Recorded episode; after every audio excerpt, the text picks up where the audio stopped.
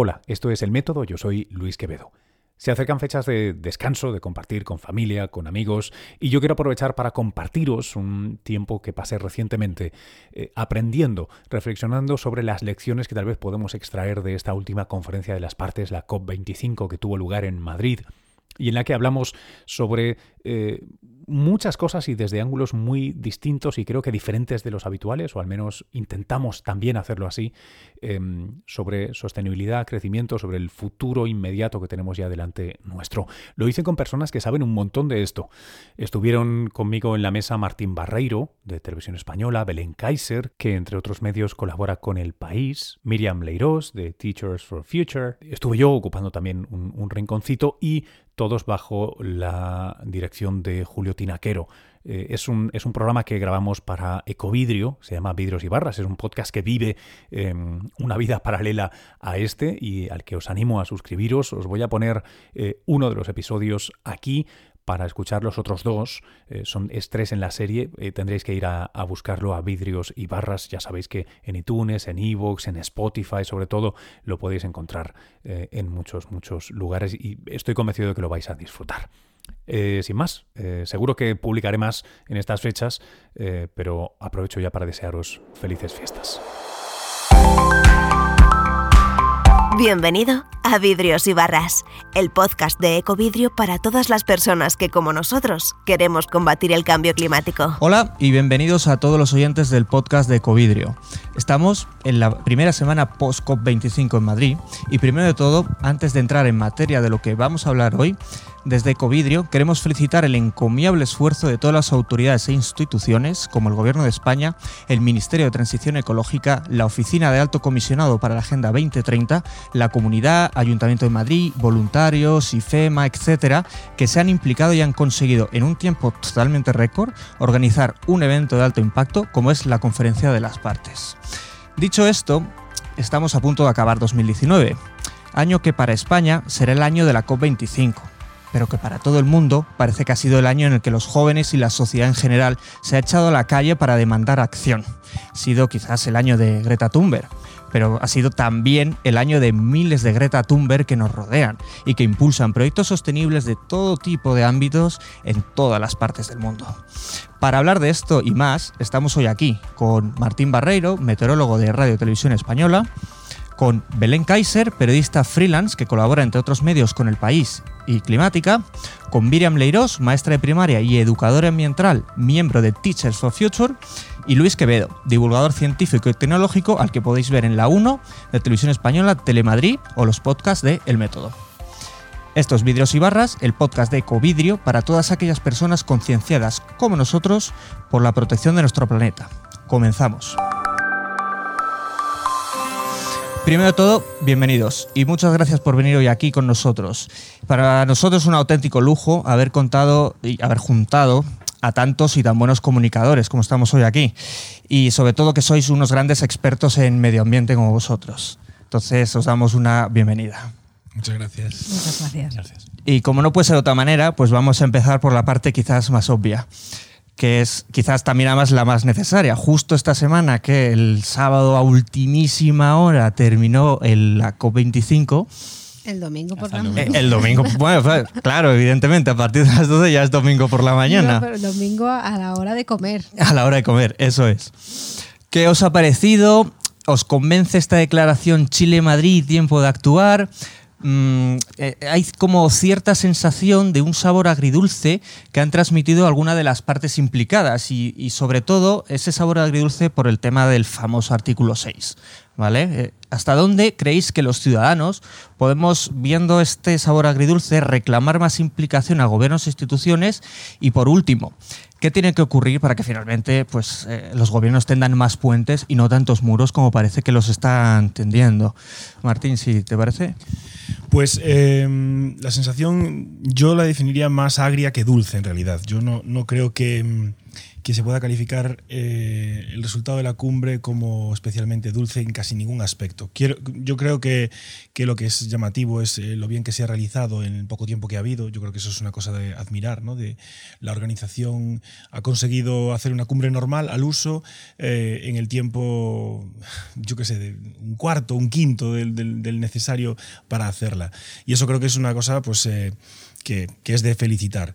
Y después que eh, lo iremos analizando con detalle, pero yo creo que como resumen, eh, la implicación social y de, en general de la gente es infinitamente superior a la implicación que se vio de los resultados o a los intereses que hay de determinados países, sobre todo, por bueno, por los objetivos, ¿no? que, por los objetivos comunes. Yo creo que seguimos eh, sin, sin, creernos de verdad a la ciencia, se sigue sin creer a la ciencia, eh, y eso va a tener una factura. Yo soy realmente bastante pesimista. Creo que ha sido una.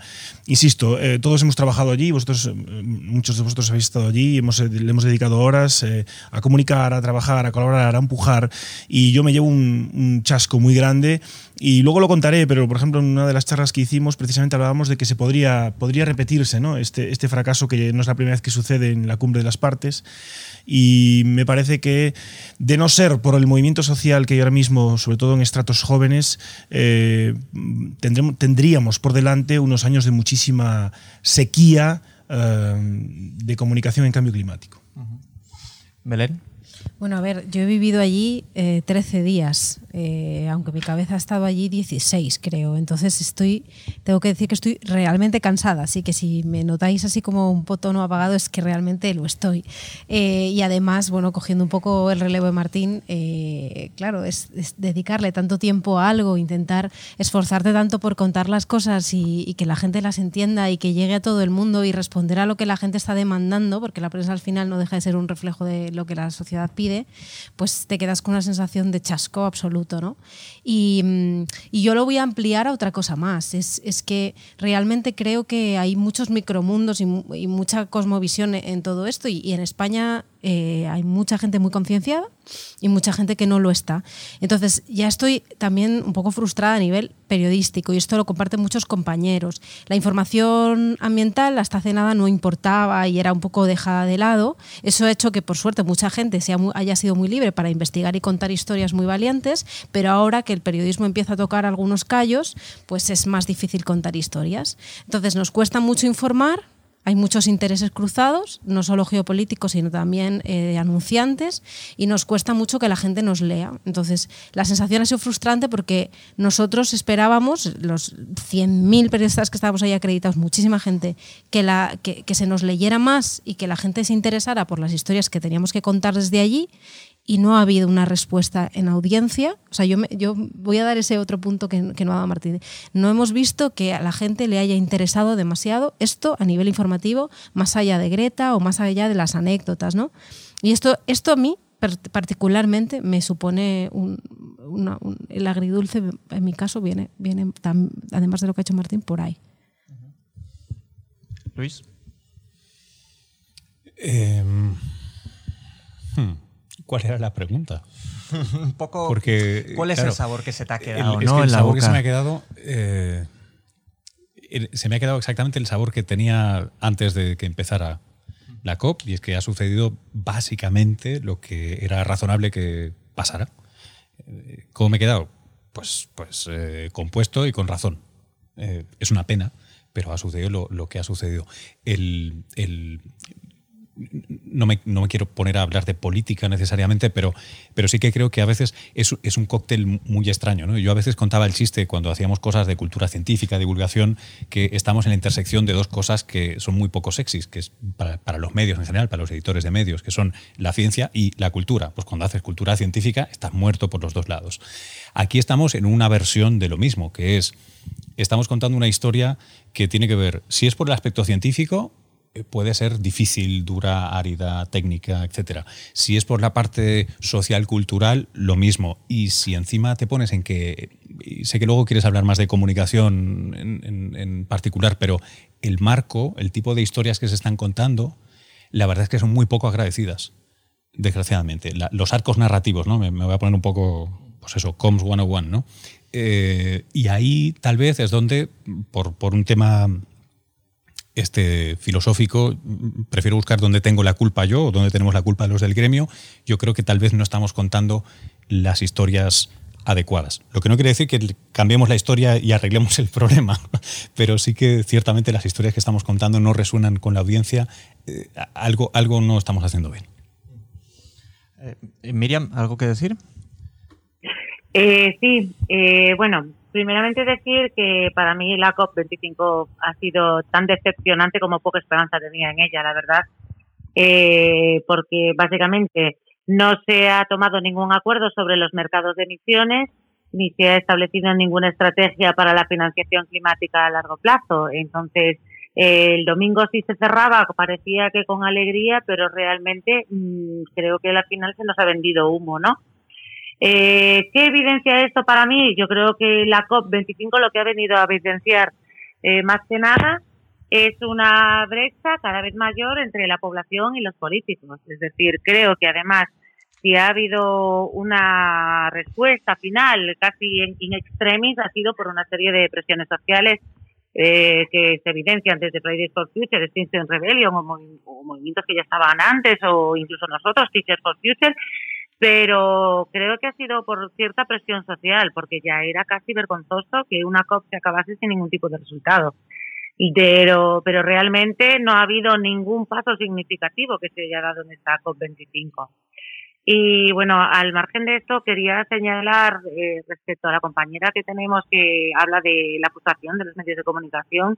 Yo quiero decir que estáis trabajo, haciendo un trabajo encomiable y que yo creo que os animo muchísimo a seguir porque hasta hace poco el cambio climático y estos temas de medio ambiente solo se trabajaban desde una perspectiva muy científica y gracias a medios como Climática y otros, pues se, está acercando mucho estos temas a la población en general y esto es muy importante.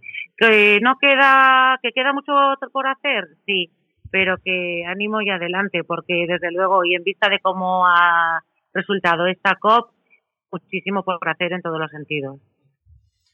Bueno, entonces parece que entre todos tenemos un sabor parecido que se nos queda un poco amargo, ya sea pues que en los medios de comunicación no recibimos la audiencia que mm, parece que encontramos, a pesar de que hay unas coberturas que todos los medios han hecho mm, especialmente para la ocasión, en las que les han dedicado mm, espacios de 10 minutos, 15, no sé Martín, cuánto habéis dedicado en televisión española pero no sabría decirte a nivel cuantitativo, pero desde luego ha sido desde hemos cambiado hasta las cabeceras de los informativos y del, tiempo y todo. O sea, ha sido una dedicación, podríamos decir, eh, parcialmente bueno, con exclusividad, ¿no? Era, era, el tema, de, fue el tema de la semana, sin duda. Y vosotros, ah, que ya tenéis datos de audiencia, habéis podido ver si ha habido más seguimiento, como dice Belén, que imagino que te referías a todos los temas eh, de datos digitales, ¿no? Sí, por ejemplo, así por poner un detalle muy chiquitito para dejar eh, que Martín, porque nos interesa a todos que es nuestra tele y que, que nos cuente como la, foto que tenemos de nosotros mismos, pero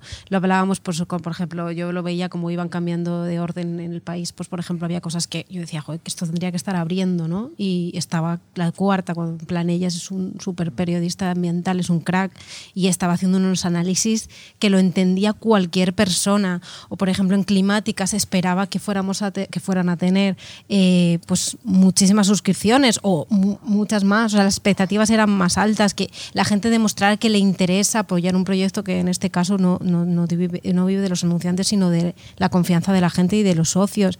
O yo qué sé, pues eh, veíamos que había enfoques muy claros de algunos periódicos y la gente no entraba a verlo o no sé, yo tenía la esperanza de que fuera a interesar más.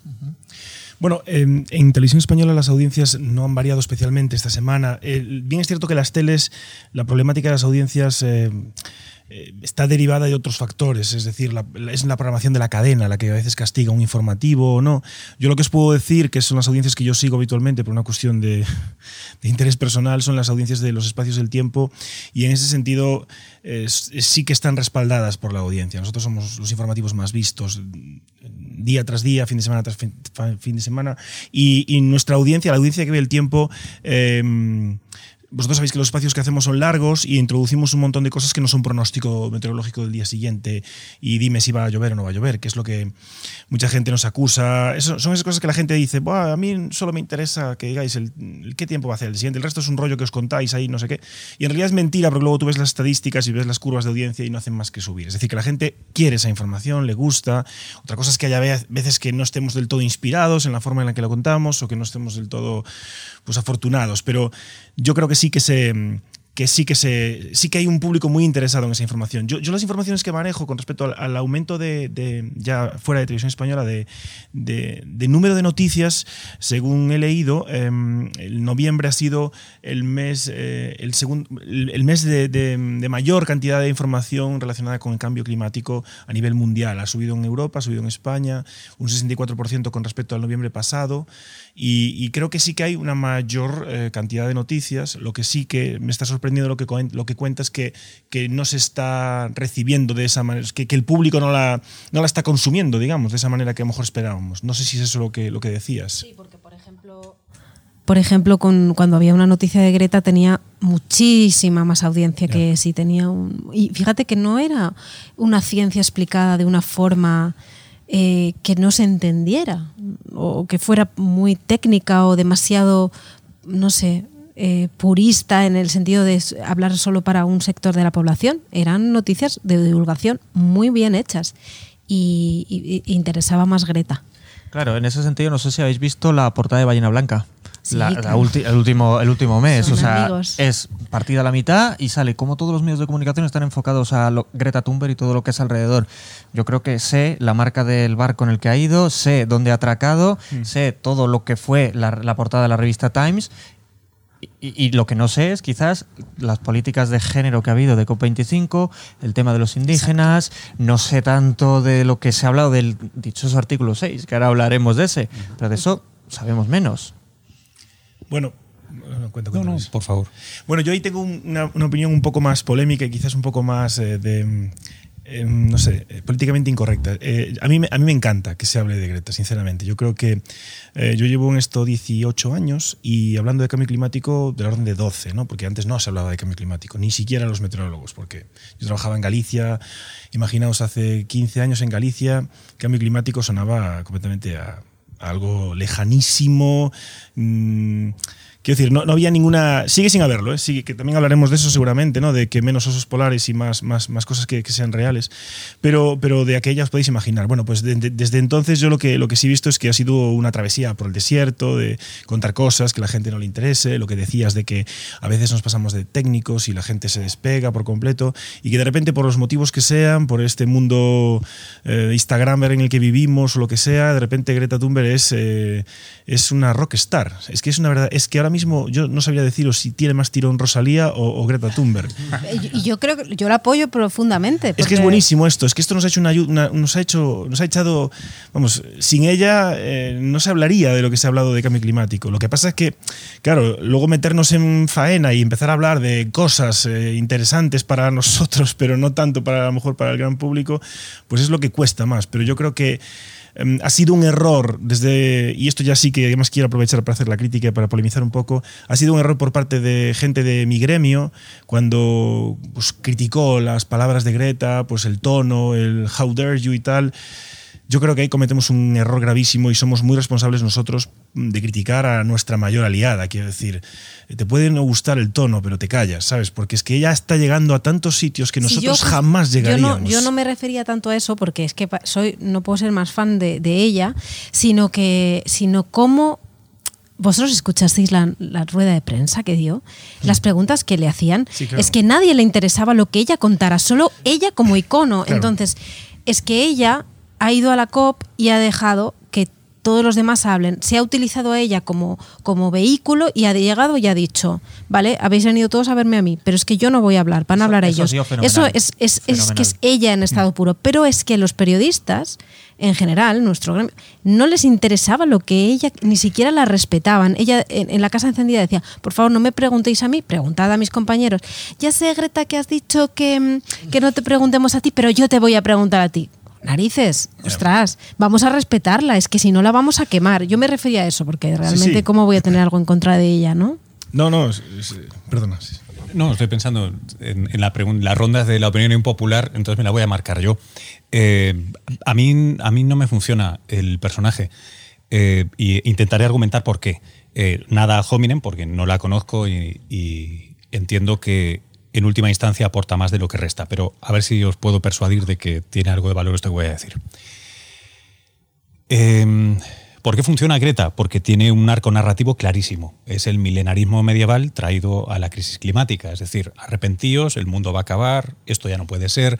Es un líder más propio del Medio Oriente de hace 2000 años que del siglo XXI, en su narrativa, en lo que dice, en cómo se la recibe. Obviamente la gente por eso no escucha ni analiza lo que dice, la siguen a ella, porque es una profeta no digo que lo sea, digo que su rol es el de profeta. Por eso, obviamente, los colegas periodistas le van a seguir preguntando, porque lo interesante es el profeta, no es lo que tiene que decir.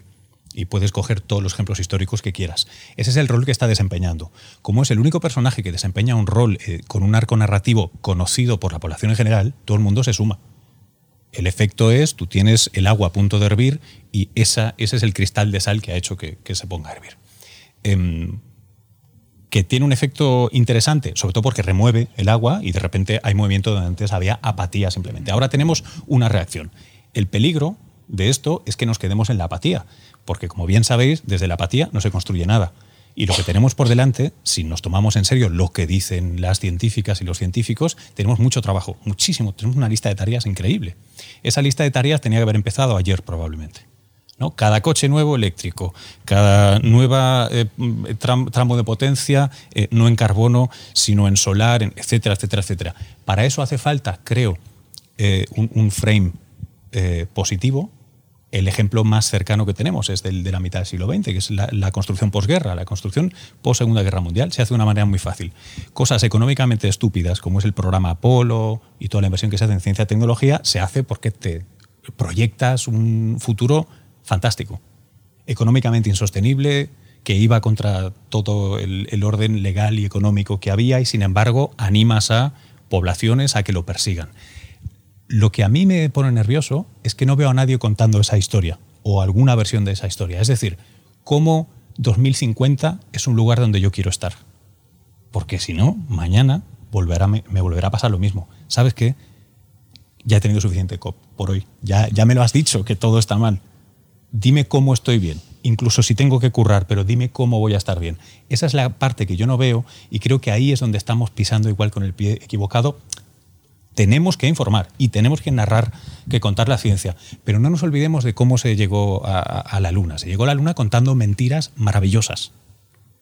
Eh, y, y creo que hay parte de eso pendiente ahora. Miriam, ¿eres del club de Greta o del anticlub? Pues bueno, soy totalmente del club de Greta y difiero sinceramente de lo que acaba de decir Luis, ¿no? Porque primero, no creo que Greta sea una profeta, vale que está eh, diciendo lo que va a pasar, pero ella se basa siempre en la evidencia científica, está defendiendo siempre la ciencia y de hecho en la mayoría de sus discursos siempre hace referencia precisamente a las evidencias científicas. Para mí Greta supone un antes y un después por varios motivos. Primero, porque como maestra eh, estaba acostumbrada a que en la pubertad todos mis alumnos y alumnas tuvieran como mitos a gente de reggaetón o youtubers, etcétera, etcétera, y de pronto se encuentran a una niña que no es ni una rockstar ni una modelo, es alguien accesible, un estudiante como ellos, pero que tiene un punto de interés y unos intereses diferentes a la gente en general y pone un poco de atención sobre un problema pidiendo bien para todos, es decir, reclama un bien común. Eh, entonces, en este, en este sentido educativo, para mí ha supuesto un antes y un después como referente ante la juventud y ante los que son más jóvenes, ¿no? Los que están en edad pubertad.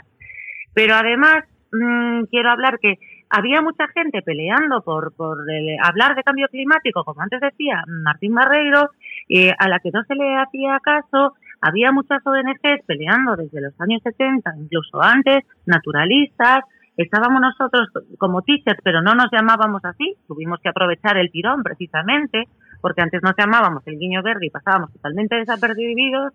Y gracias a Greta se ha puesto o se ha unificado todo un movimiento y se ha dado fuerza.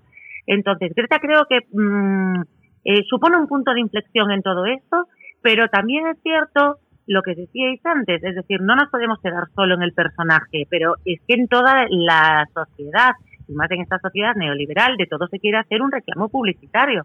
Y eh, ¿sabéis cómo se acabó con los hippies? Es decir, se convirtieron en moda.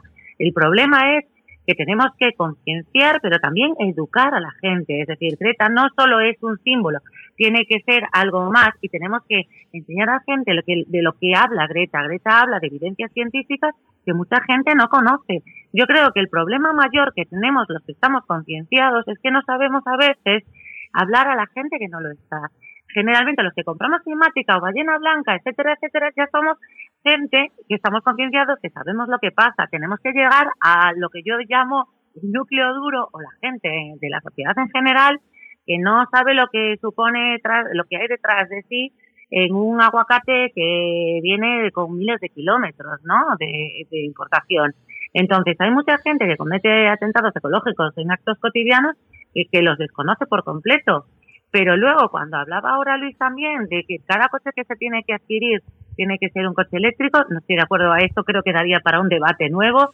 Eh, también habrá que enseñar a la gente el por qué eh, tienen que tomar una serie de decisiones y por y qué está en nuestra mano y el qué no está en nuestra mano. Es decir, tampoco vamos a darle toda la culpabilidad a los ciudadanos, cada uno hará lo que pueda, pero esto tiene que venir acompañado de unas mm, políticas que llamen, o sea, que, con acciones, ya con acciones a esta situación de emergencia.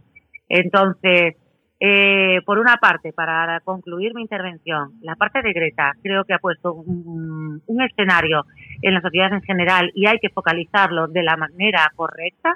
Y por otra parte, eh, falta educación ambiental en todos los sentidos. Nos quedamos en el árbol que no nos deja ver el bosque, ¿no?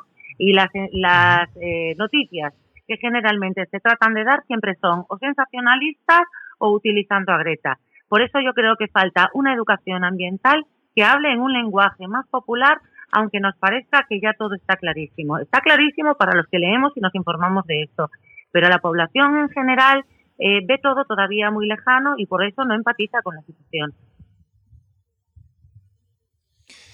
Em, es razonable, es racional lo que dices, pero no es cierto. Eh, en comunicación la coherencia emocional de las historias es mucho más importante que el peso a granel de los datos y su rigor. Si no, como tú bien sabes, hace 50 años que ya tendríamos el cambio climático eh, solucionado.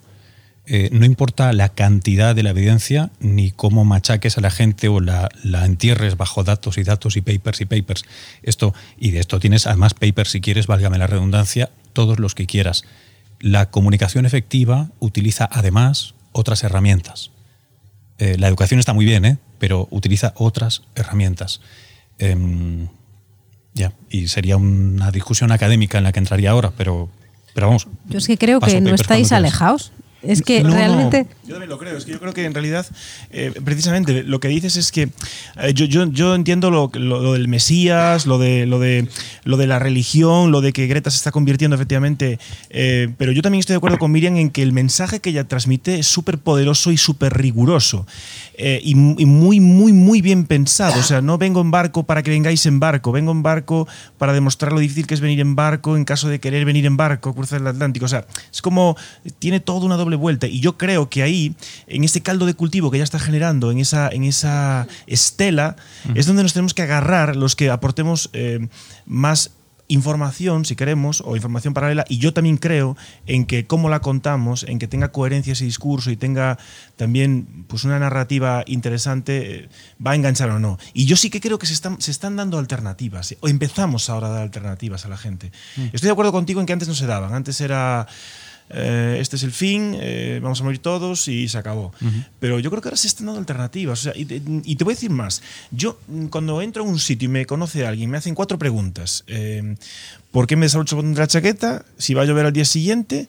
Y si esto del cambio climático es verdad o no, que esto es una cosa que tendríamos que volver a hablar, porque que hoy en día todavía nos pregunten esto, ¿verdad? ¿Qué, qué, retroceso, ¿no? Que cómo han conseguido... Es, por eso digo que el enemigo está en casa y a mí esto del escepticismo, tío, a mí me toca mucho la moral, porque el escepticismo, si me permitís, de los compañeros de mi gremio, meteorólogos como yo, que sean escépticos, esto es una cuestión de llamada de atención ir con el mainstream no te hace ser conocido, ser un poco escéptico, de repente, oye, aquí hay uno que, que, disiente, pero que disiente en qué, en base a qué. Es que no hay disintión. La ley de la gravedad, la teoría de la gravedad, no, o sea, te puede parecer que es un, un poco es muy posesiva, ¿no? Ya, ya. Te puede gustar o no, pero. Eh, eh, al hilo de esto que decías, yo el otro día estaba viendo, fíjate, Españoles por el Mundo, televisión española, el Tirol.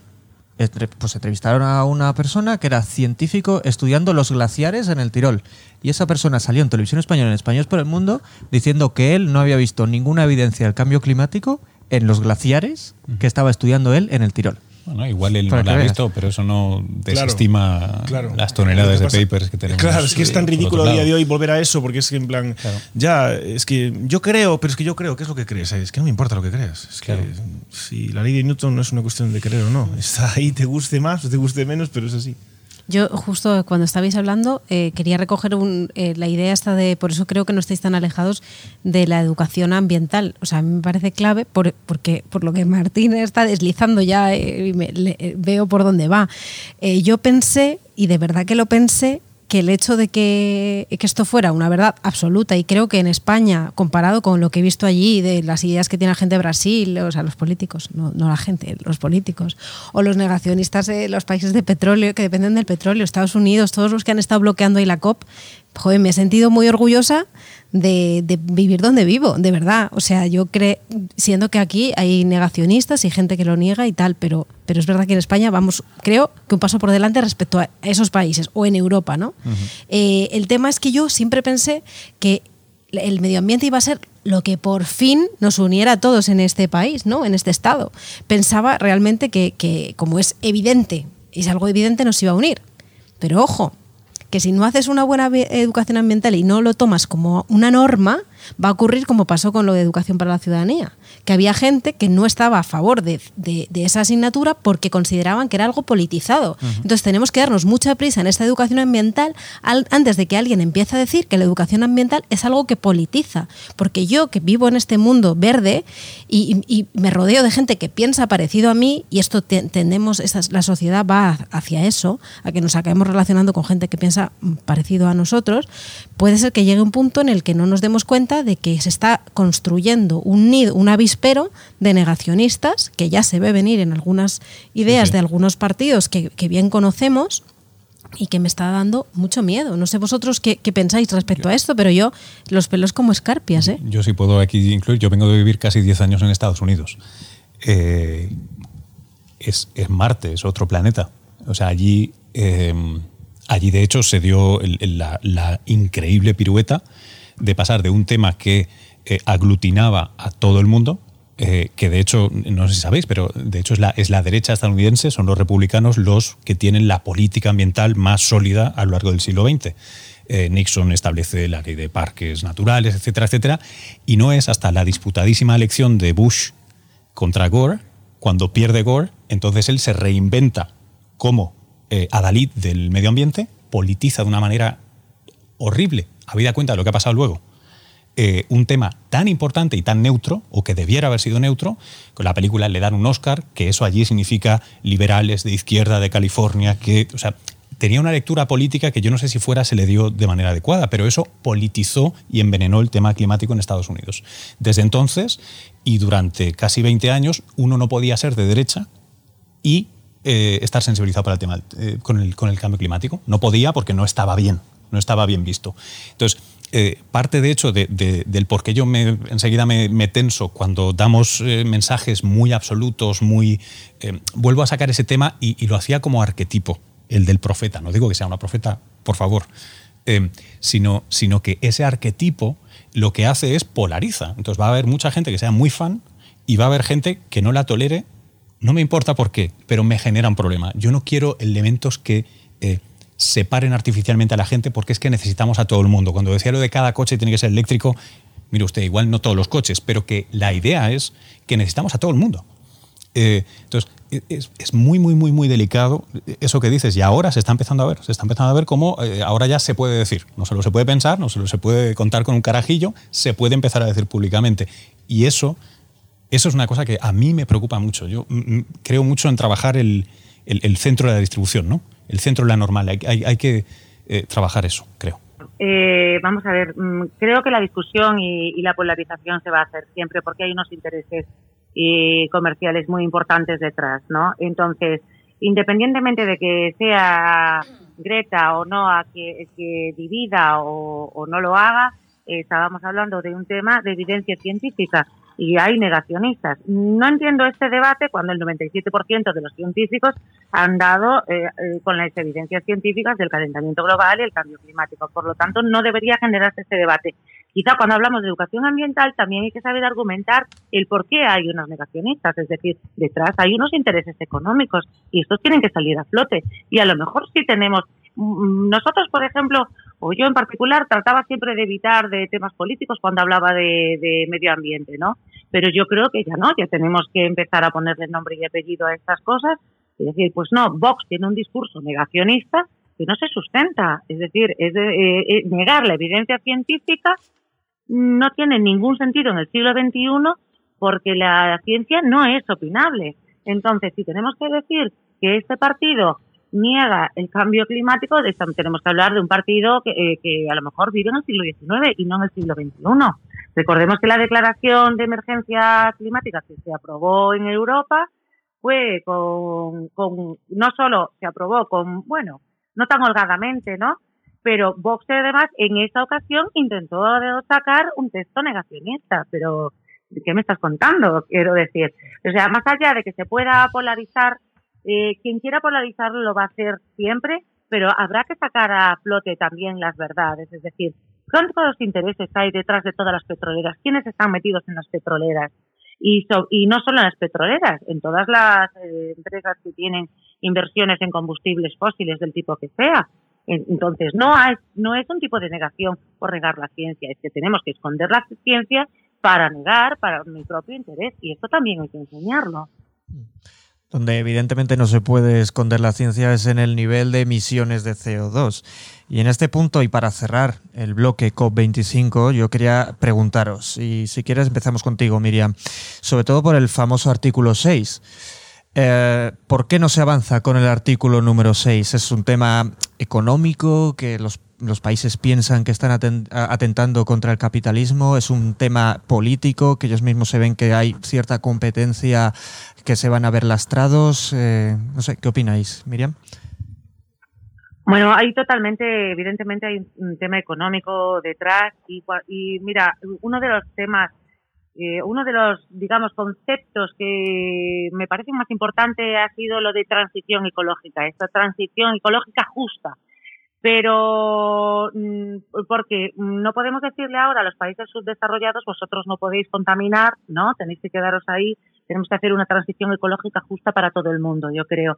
Pero las medidas tienen que ser urgentes eh, ¿Por qué no se avanza? Mm, sinceramente, no creo que haya un interés eh, en avanzar porque priman y sobre todo los intereses económicos. Es algo evidente. Todavía en esta COP se estaba hablando de los derechos de emisiones y de la compra de derechos de emisiones.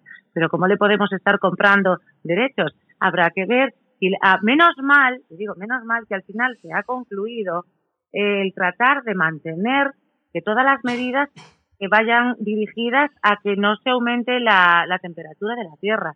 Pero los, los intereses económicos eh, son indudables. Y lo seguirá habiendo cuando todas las noticias que se dan en torno a medidas sobre la transición ecológica se dan siempre relacionadas al Producto Interior Bruto.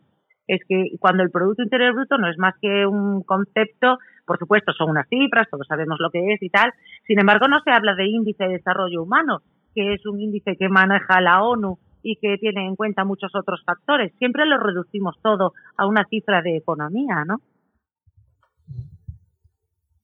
Yo es que quiero comentar que el capítulo 6, el artículo 6, me parece tan complejo que voy a pasar palabra, que evidentemente es, te puedes, eh, pues, sabes de qué va, sabes que va de mercados de emisiones de carbono, pero no me creo, no considero que sea especialista en él, por tanto paso palabra en esta pregunta porque no tengo un criterio formado, no lo he estudiado a fondo y como además desde el primer día en la COP se dejó ya muy claro que no se iba a resolver, pues he dedicado mis neuronas y mis horas de, estar despierta para un montón de otras tareas. Este tema viene desde Polonia. El artículo 6. Bueno, no viene de, París. Bueno, viene de más atrás, pero desde París, Polonia, Madrid, Chile y Glasgow y hasta dónde acabará, claro. Bueno, es cierto que al menos uno de los escollos claros era que tenemos ya créditos de carbono dados que se quieren o no se quieren actualizar. Es un poco como cuando nos pasamos al euro. Hay gente que tiene todavía pesetas y que está intentando que sirvan todavía. Algunos piensan que a destiempo, otros no. Ese es uno de los argumentos que se ha usado de manera muy sólida para bloquear la negociación. Además de que tiene muchísima, muchísima miga el asunto.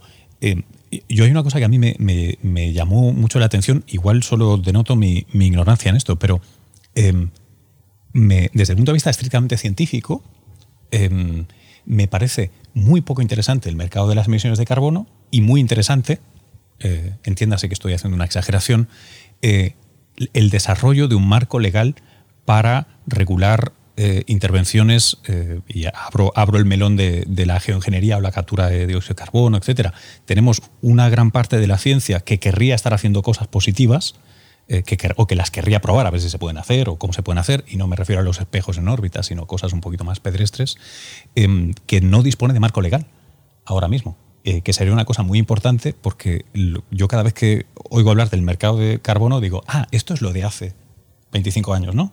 Y ahora estamos no hablando de lo que dentro de 20 años vamos a decir, ¿por qué no hablamos en la COP de Madrid del maldito marco legal que me permitiría saber si yo tengo que ir a Canarias ahora a tirar partículas de hierro a ver si eh, hago un sumidero de CO2 o no, o esto no se puede hacer. Tenemos muchas cosas que no se están haciendo y que tendrían que ser más sencillas porque no tienen, eh, no, tienen baggage, ¿no? No, tienen equipaje de, de, años anteriores. Estoy completamente de acuerdo con lo que dices porque además es que creo que, bueno, y la analogía con pues con, los viajes espaciales, con, o sea, no se va a avanzar en solución del cambio climático si no se invierte en, ese tipo de procesos. Se está, se está investigando a día de hoy, por eso ya que venga alguien a decir que no, que no, bueno, que todavía no es muy claro, se está investigando en las, en las causas del cambio climático, en las posibles consecuencias, pero todo a nivel atmosférico, todo a nivel meteorológico, puramente atmosférico. No estamos, eh, no estamos desarrollando la tecnología, o al menos no de forma masiva, y no, y no, no llega a todos los sitios y se está haciendo.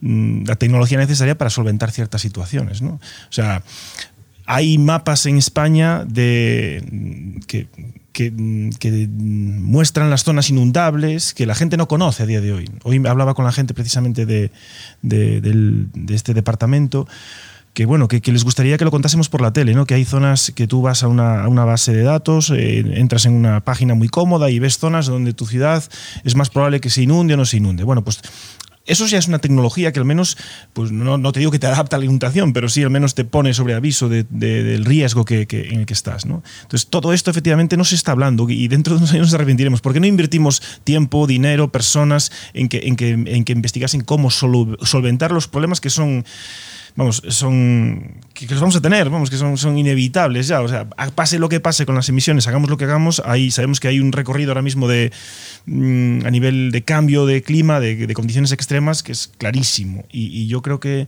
no se habla suficiente de eso y nos quedamos en, en, esos temas políticos. Y, haciendo una analogía, solo, por volver un poco al resumen de la COP que, que yo he visto, eh, lo que contaba al comienzo, cuando en una de las charlas que hicimos, yo hablaba de lo que pasó en Copenhague, a lo mejor os acordáis, vosotros seguramente que lo habéis vivido, a lo mejor lo visteis. La COP15, justo hace 10 años, 2009, mm, supuso el, uno del punto más álgido de noticias de cambio climático en los medios de comunicación a nivel mundial. Eh, lo que os contaba antes. Eh, era, de, era de la, cumbre de la esperanza, ¿no? de, que se iba a solventar, de que se iba a ratificar todo lo que se había propuesto en Kioto, y fijaos, Kioto, ¿eh? y que se iba a dar un paso de verdad. Bueno, pues aquello fue un fracaso absoluto. O sea, se extendió, no tanto como la de Madrid, pero se extendió hasta las 7 de la mañana de esa noche, la gente destrozada, gente que hablaba de que tuvo que, después de las, de las, de las negociaciones, tuvo que ir al psicólogo a recuperarse del estrés, del cansancio, de, etc. ¿no? ¿Y qué pasó después? Pues inmediatamente la gente mm, perdió el interés por completo y pasamos hasta el 2014 sin hablar directamente de cambio climático. Y lo que contaba Luis también es muy interesante, que se, luego se, se, le metió el veneno al, al, al, asunto. ¿no? Hubo gente que le convino a nivel político y, y, yo creo, yo quiero hacer una diferenciación con respecto a ese momento y el momento de Greta y el momento de ahora. ¿no? Y tengo esa esperanza. Yo creo que en ese momento hubo gente mayor que se aprovechó a nivel político del asunto y que pervirtió por completo la historia. Ahora hay gente joven que a priori mmm, no cabe esperarlos, no tan pervertidos en ese aspecto, entendedme, y que a lo mejor no, no, no, no se politiza tanto la historia, aunque sí está pasando lo que dices, efectivamente, yo confío en que en esa base, en esa masa crítica que se ha movilizado, al calor de Greta y al calor de, de, esto, pues yo confío en que no pase lo que pasó entonces, porque, eh, repito, ahora mismo hemos vuelto a tener un pico de información, hemos vuelto a tener un pico de interés y volvemos a tener el fracaso en la puerta. Entonces, cabe el riesgo de que se deje de hablar y que la gente le rechace el problema, porque hay un proceso psicológico que ante algo que no puedes solucionar, no lo desconozco, ¿eh? pero sé que he leído sobre el asunto, pues lo, lo, lo, apartas. Entonces, yo espero que no sea así en este caso. Por eso creo que es tarea de los que divulgamos, de los que trabajamos en esto, el esforzarnos en, en dar esas alternativas que no se dieron entonces, ¿no? que fue como muy lo que decía Al ¿no? que no había mañana, no, no, no había solución. Ya. Lo dicho, os animo a que os suscribáis a este Vidrios y Barras, este podcast de Ecovidrio, donde en esta serie podéis encontrar eh, dos episodios más, hay tres en total, con Martín, Miriam, eh, Belén, Julio y yo. Y en la serie anterior, dentro de esta misma primera temporada, una serie de, de conferencias y, y charlas sobre la descarbonización de la ciudad que son, la verdad, excelentes. Sin más, nos vemos en el próximo El Método. Hasta luego.